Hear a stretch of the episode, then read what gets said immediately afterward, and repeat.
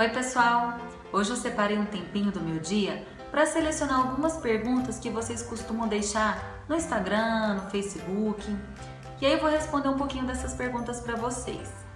A primeira pergunta que eu selecionei é: qual a diferença entre ácido mandélico e ácido retinóico?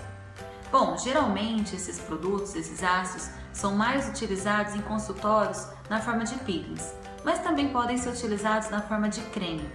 O ácido mandélico ele tem uma ação bactericida, ele ajuda a tratar acne, a diminuir a oleosidade da pele, a diminuir os cravos, fechar os poros.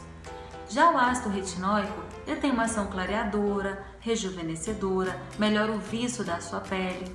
O único cuidado é que o ácido retinóico deve ser usado com cautela por quem tem acne ou tendência à rosácea. Na verdade, quem tem rosácea deve evitar a maioria dos peelings. Espero que essas informações ajudem a você a se cuidar ainda mais em casa. Um beijo!